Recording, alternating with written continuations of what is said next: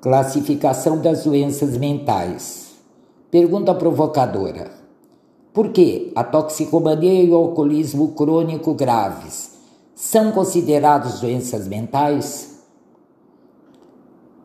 São doenças mentais as demências, as psicoses, o alcoolismo crônico e a toxicomania graves, porque afetam a razão e o livre-arbítrio.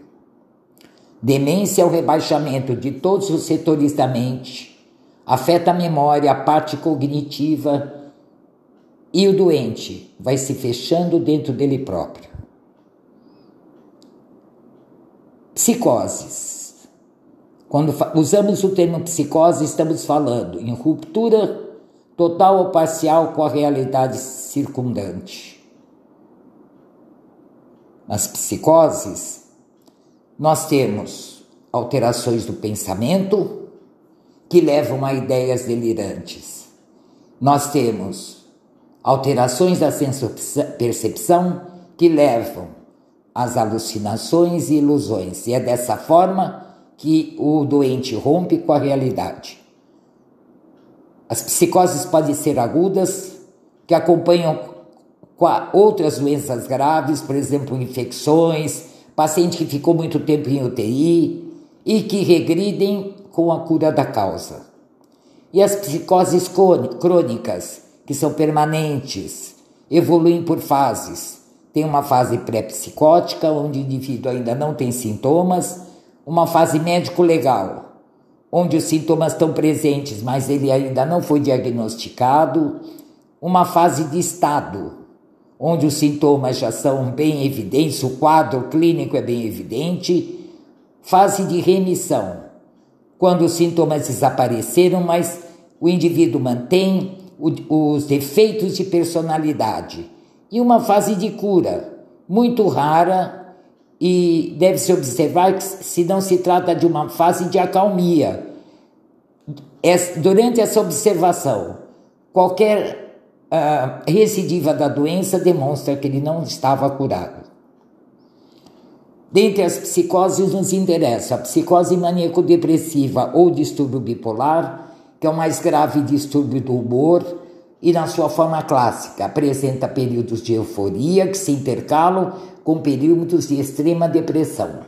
Nesse período de depressão, pela ansiedade e pela agressividade, ele pode se voltar contra a família, matando esposa, filhos, para livrá-los de todo o mal pelo qual ele se julga culpado, porque o bipolar tem um delírio de culpa.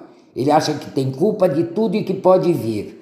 E se mata a seguir, por quê? Para o bipolar, o suicídio é uma saída lógica. Esquizofrenia é uma desordem profunda dos processos psíquicos evolui por surtos de exacerbação e de acalmia. Na esquizofrenia, principalmente na que nos interessa, que é a forma paranoide, que é a mais comum e com mais sintomas, há uma desagregação do pensamento, um embotamento afetivo, alucinações principalmente auditivas e um delírio de perseguição esse delírio faz com que o, o indivíduo esquizofrênico se volte contra pessoas que ele nem conhece com grande agressividade, uh, e o que desencadeia esse surto são as alucinações auditivas que dão um comando para que ele atue, ele mate, por exemplo, essas pessoas.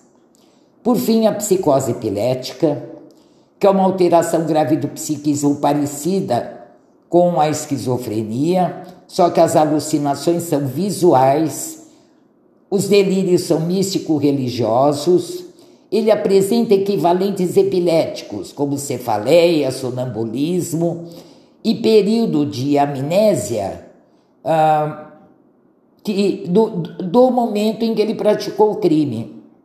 Vejam, eu tô, estou falando na psicose epilética, mas a epilepsia é uma doença neuropsiquiátrica nós temos a epilepsia puramente neurológica, com convulsões, onde o indivíduo comete crimes igual a qualquer outro indivíduo normal. E temos a forma psicótica e a forma condutopática ou psicopática. O que nós vamos tratar aqui é da forma psicótica. Qual é o grande problema no caso da psicose epilética?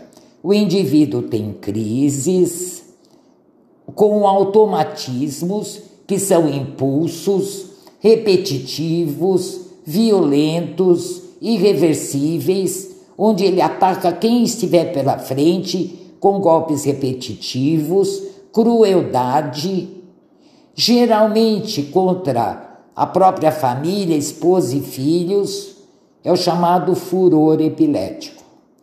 O grande problema aqui é que os sintomas não ocorrem apenas na crise.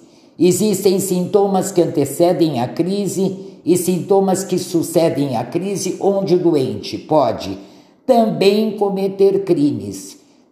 E não se consegue estabelecer em que parte, se é só na crise ou se também antes e depois, como já existem sintomas, ele já tem alterações da imputabilidade. E aqui nós encerramos essa unidade.